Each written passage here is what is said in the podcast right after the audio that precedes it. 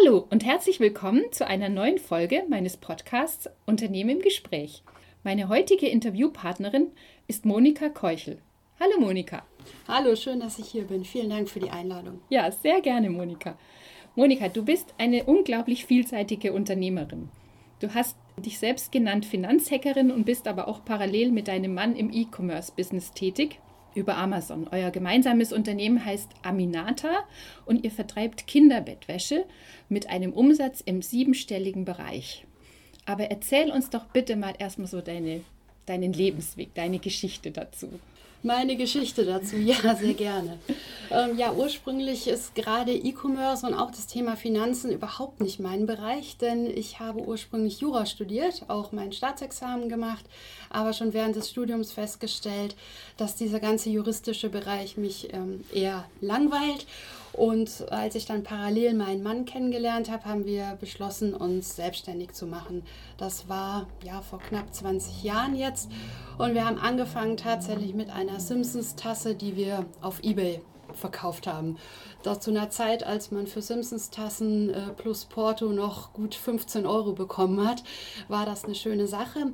Ist leider nicht so weitergegangen und ähm, wir mussten 2000 2007 mit unserem Unternehmen äh, Insolvenz anmelden. Damals gab es ja die Finanzkrise 2007, 2008 und wir waren äh, bei der Hypovereinsbank, die uns dann kurz vor dem Weihnachtsgeschäft, äh, in dem wir halt immer unseren Hauptumsatz machen, äh, leider unsere Kredite gekündigt hat und wir konnten keine Ware damals für unser Weihnachtsgeschäft kaufen und damit war dann 2008 ähm, die erste Firma leider Geschichte. Wir mussten Insolvenz anmelden.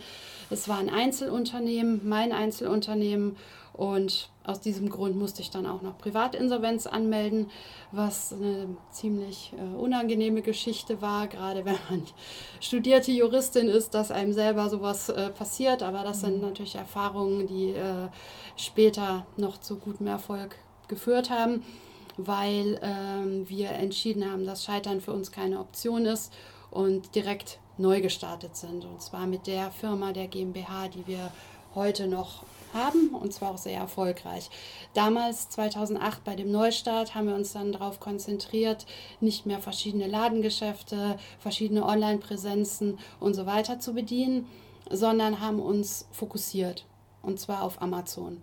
Und so mhm. ist dann die Plattform Amazon unsere Spielwiese geworden, die es auch heute noch ist.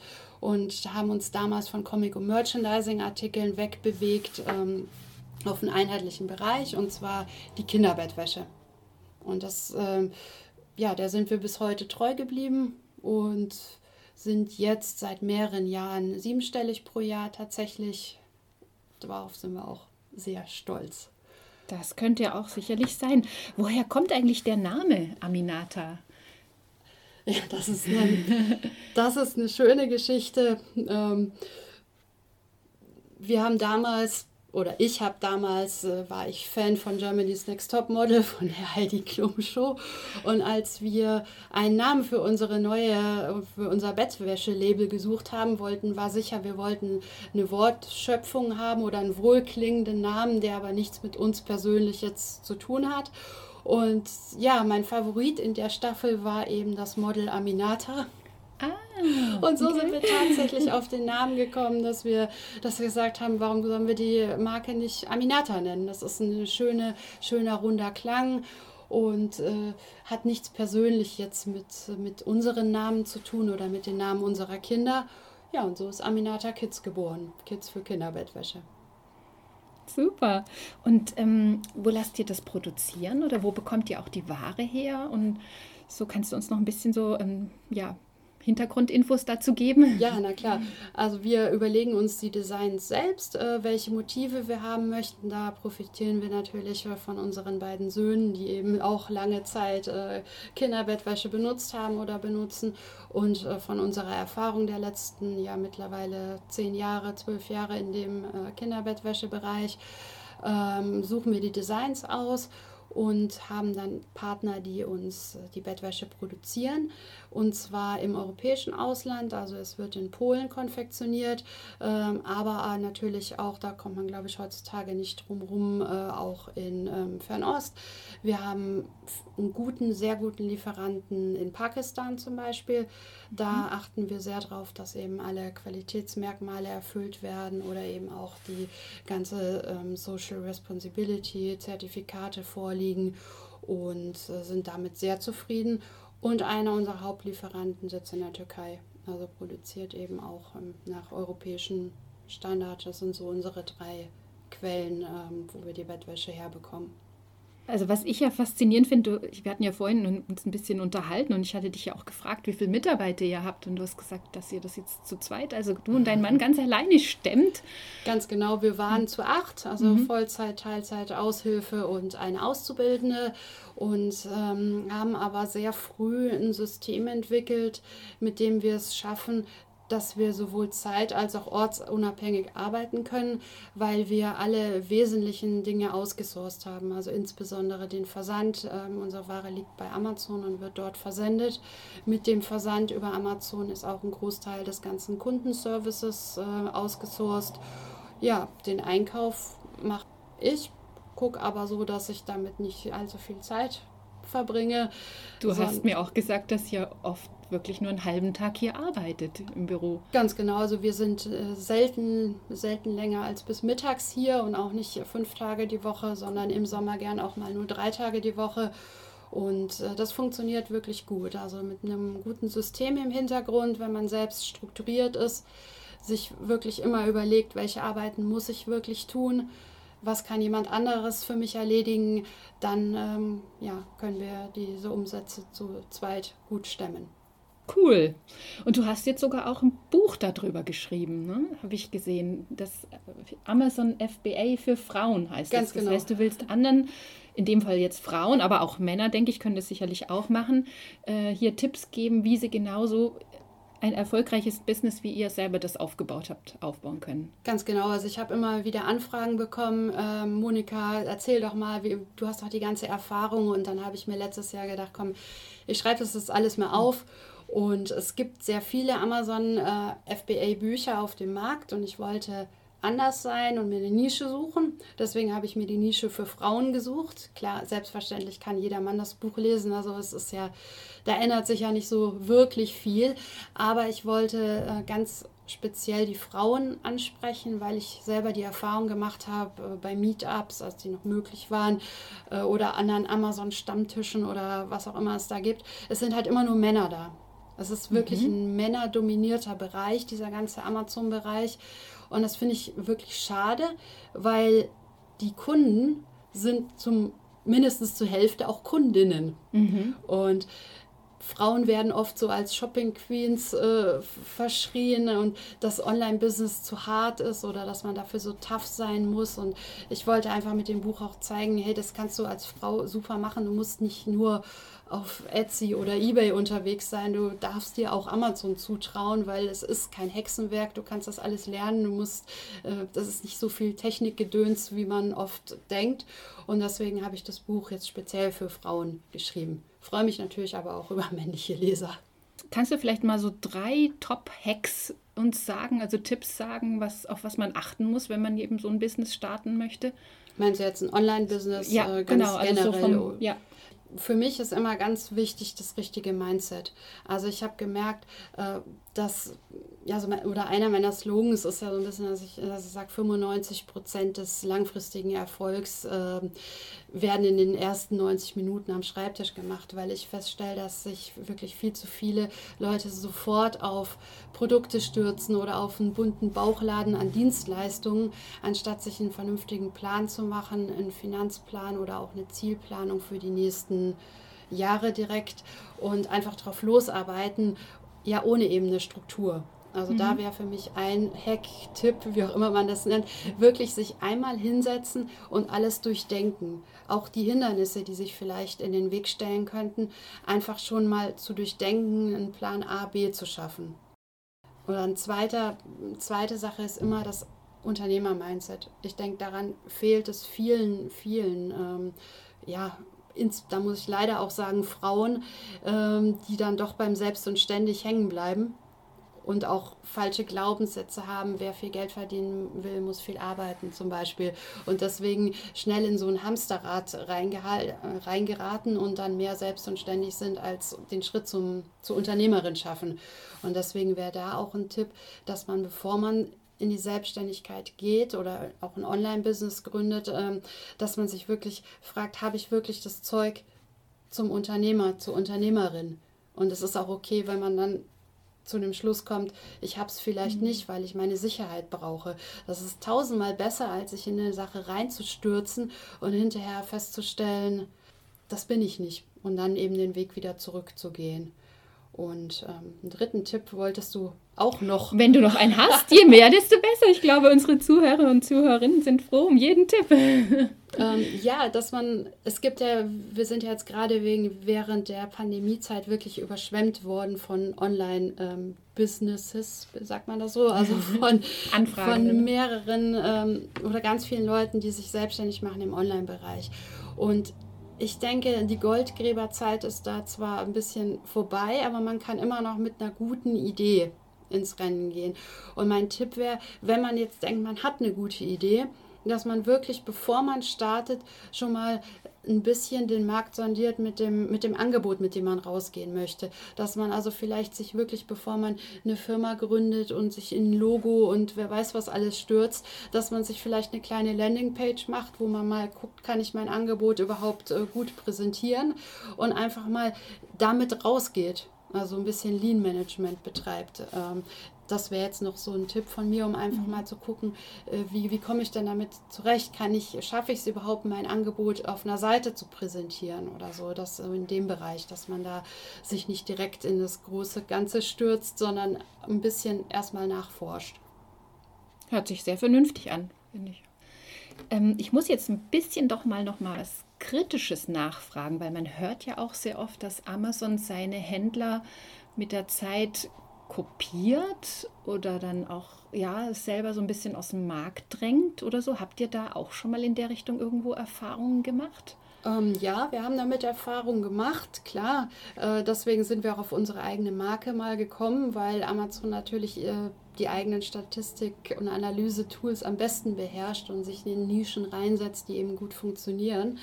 Und es ist so, dass es ähm, bei Amazon zum Beispiel das Vendor-Programm gibt. Da werden Händler mit ihrer eigenen Marke eingeladen und dann eben auch speziell äh, beworben, bekommen einen besonderen Platz für Ads.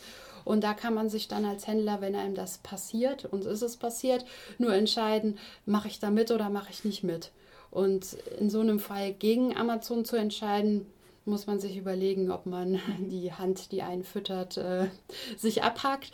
Und wir haben uns dann entschieden, wir machen das. Wir verkaufen Teile unserer Marke ähm, auch über Amazon direkt.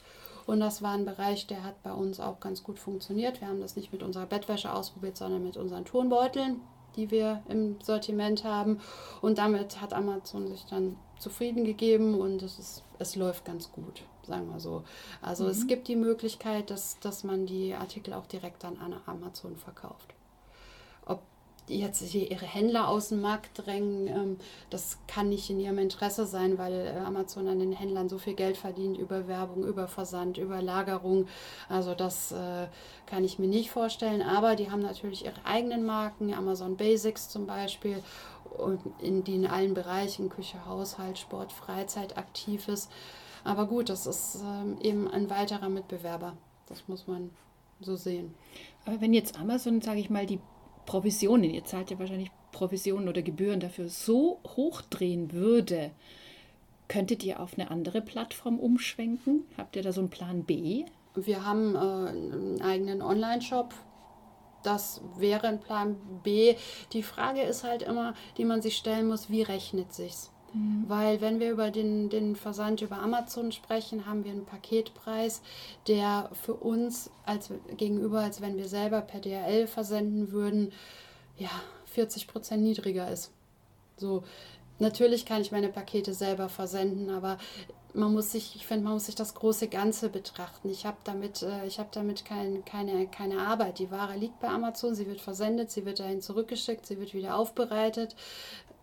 Ja, es, es kostet Geld, aber das ist Geld, was ich ähm, an mir, an Arbeitszeit oder an Mitarbeitern oder was auch immer spare. Und für uns ist das Konzept eben so in Ordnung, wie es ist.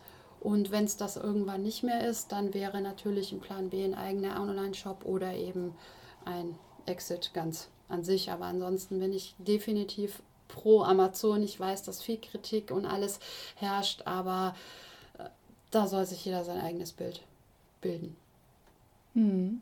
Und jetzt hast du ja gesagt, eben du arbeitest ja mit deinem Mann zusammen. Das finde ich ja ehrlich gesagt auch spannend. Ihr habt ja, ja zwei Kinder, ne? ihr habt zwei Söhne. Wie ist denn das mit dem Thema Aufgabenteilung? Und habt ihr da auch schon mal so, ja, wie soll ich sagen, äh, unterschiedliche Ansichten bestimmt auch zu Themen? Wie, wie, wie regelt ihr das so? Ja, wir, äh, wir können auch mal streiten wie die Kesselflicker, weil wir tatsächlich äh, in unserer Persönlichkeit sehr unterschiedlich sind, auch in unserer Arbeitsweise. Aber wir haben eine klare Aufgaben. Abteilung. Also mein Mann ist überwiegend für die strategische Entwicklung zuständig, sowie für die ganze technische, te technische Seite, also sprich ähm, Webseite, Programmierung, Amazon Artikel anlegen, Amazon äh, PPC Werbung schalten und ich mache dann den Rest, also den Einkauf, ähm, ich mache die Buchhaltung, ich mache das Tages, also Tagesgeschäft äh, mit der noch bleibenden Kundenkorrespondenz. Also wir haben es uns schon aufgeteilt, dass wir einander nicht ins Gehege kommen. Das Einzige, was wir zusammen machen, sind die Designs. Und ähm, ja, natürlich streiten wir uns, klar. Wir können uns leidenschaftlich lieben und streiten, aber es funktioniert jetzt knapp 20 Jahre und von daher denke ich, haben wir es ganz gut für uns geregelt. Und die Kinder, also unsere Kinder sind neun und knapp 16 und helfen halt hier und da mal mit, am liebsten beim Design auswählen. Mhm. ähm, und auch unser, unser großer Sohn, der hilft uns im Büro hin und wieder. Also das, das funktioniert gut, soweit. Würdest du das auch empfehlen, wenn eben jemand sich selbstständig macht, dass er lieber in einem Team gründet als alleine? Das kommt natürlich ein bisschen auf das Business an, was er gründet und ob man es mit dem eigenen Partner macht. Ich glaube, da hat man selber ein ganz gutes Bauchgefühl, ob das funktionieren kann oder nicht. Also das kann man, glaube ich, pauschal nicht jemandem raten. Ähm, auf einer Seite ist es immer gut, wenn man ein Team hat, weil mehrere Meinungen sind öfters äh, produktiver. Dass man nicht so in seiner eigenen Blase immer stecken bleibt. Ganz ne? genau. Ne? Mhm. Aber andererseits ist es natürlich auch so, wenn man sich dann äh, gar nicht einigen kann, dann kommt es halt auch zu einem Stillschritt, äh, Stillstand. Ne, wenn einer in die Richtung gehen möchte und der andere in die andere Richtung, dann äh, wird es auch schwierig. Von daher finde ich da einen pauschalen Rat sehr schwierig, sondern man sollte immer selber gucken, was ist es für ein Business und kann ich es alleine machen, möchte ich es auch alleine machen, weil gerade der, die Unterstützung der Familie finde ich schon sehr wichtig, weil es gibt gute Zeiten, es gibt schlechte Zeiten und dann ist es bestimmt nicht ähm, dienlich, wenn der Partner immer an einem rummeckert. Also von daher denke ich mir, ist es auf jeden Fall wichtig, da die Unterstützung der Familie im Hintergrund zu haben. Ob jetzt Mann oder Frau, wäre jetzt egal. Ja, bestimmt. Hast du gerade in dem Zusammenhang jetzt mit Familie eigentlich mal auch so einen Tipp für deine Kinder? Was, wenn die jetzt mal dann auch sich nach einem Beruf umgucken, würdest du ihnen dann dein eigenes Business empfehlen, das weiterzumachen? Oder also ich denke, wenn meine Kinder oder unsere Kinder soweit sind, wird, also wir planen für unser Business einen Exit in den nächsten drei Jahren. Also insofern wird es wahrscheinlich nicht dazu kommen, ähm, zumal unsere Kinder auch andere Interessen haben. Ich würde ihnen aber auf jeden Fall raten, das zu machen, was sie lieben. Also ganz definitiv. Ich habe ja die Erfahrung, hatte ich am Eingangs kurz erwähnt, mit dem Studium gemacht, dass ich mich durch ein Studium, ja, gequält habe ich mich nicht, aber ähm, ein Studium absolviert habe, was, was mir von Anfang an keinen Spaß gemacht hat. Ich habe in der ersten Vorlesung gesessen und gedacht, ich bin hier irgendwie falsch. Aber ich habe es dann durchgezogen. Mhm. Und was hat es mir am Ende gebracht? Nicht besonders viel. Also von daher der Rat an meine Kinder, an, an, alle Kinder, einfach wirklich das zu machen, was man liebt, weil dann ist man auch gut drin, das auf jeden Fall. Und parallel, und das ist mir ein super, super wichtiges Anliegen, ganz früh um die eigenen Finanzen kümmern. Also ich wäre für finanzielle Bildung der, als Schulfach definitiv ein, eine Fürsprecherin, weil das ist so wichtig. Man kann, wenn man früh mhm. genug anfängt, man muss gar nicht viel machen, einfach nur früh machen und dann ist man abgesichert für später und kann eben auch das tun, was man liebt. Also wir haben unserem älteren Sohn, der jetzt mit fast 16 äh, bald in die Lage kommt, dass er sich entscheiden muss.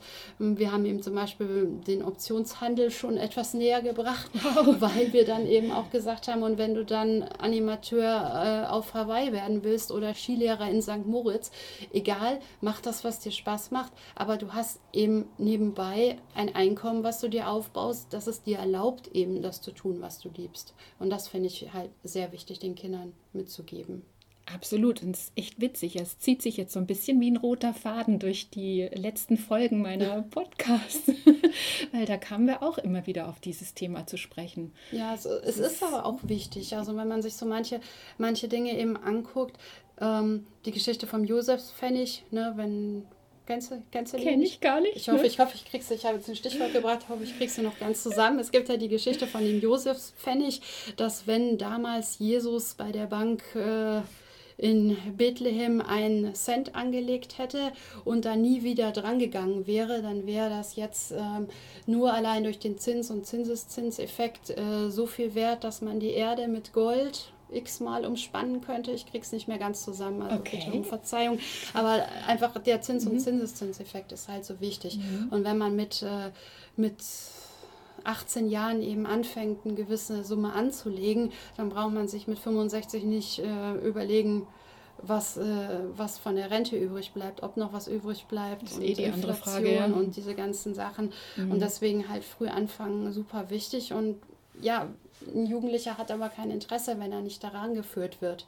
Und das könnte man sehr leicht in der Schule eigentlich tun. Und wann haben die Kinder in, im Unterricht äh, Geld? Also mein Sohn, mein kleiner Sohn in der zweiten Klasse, da haben sie Münzen und Scheine bis 20, weil war ja auch der Zahlenraum bis dahin und danach nie wieder. Und das ist wirklich schade. Also das wäre wirklich noch ein Tipp von mir, da mhm. früh sich um die eigenen Finanzen zu kümmern, mhm. zu überlegen, ob man Versicherung braucht, ob man anders selber besser vorsorgen kann und ähm, ja, in dem Bereich sich bewegt. Definitiv.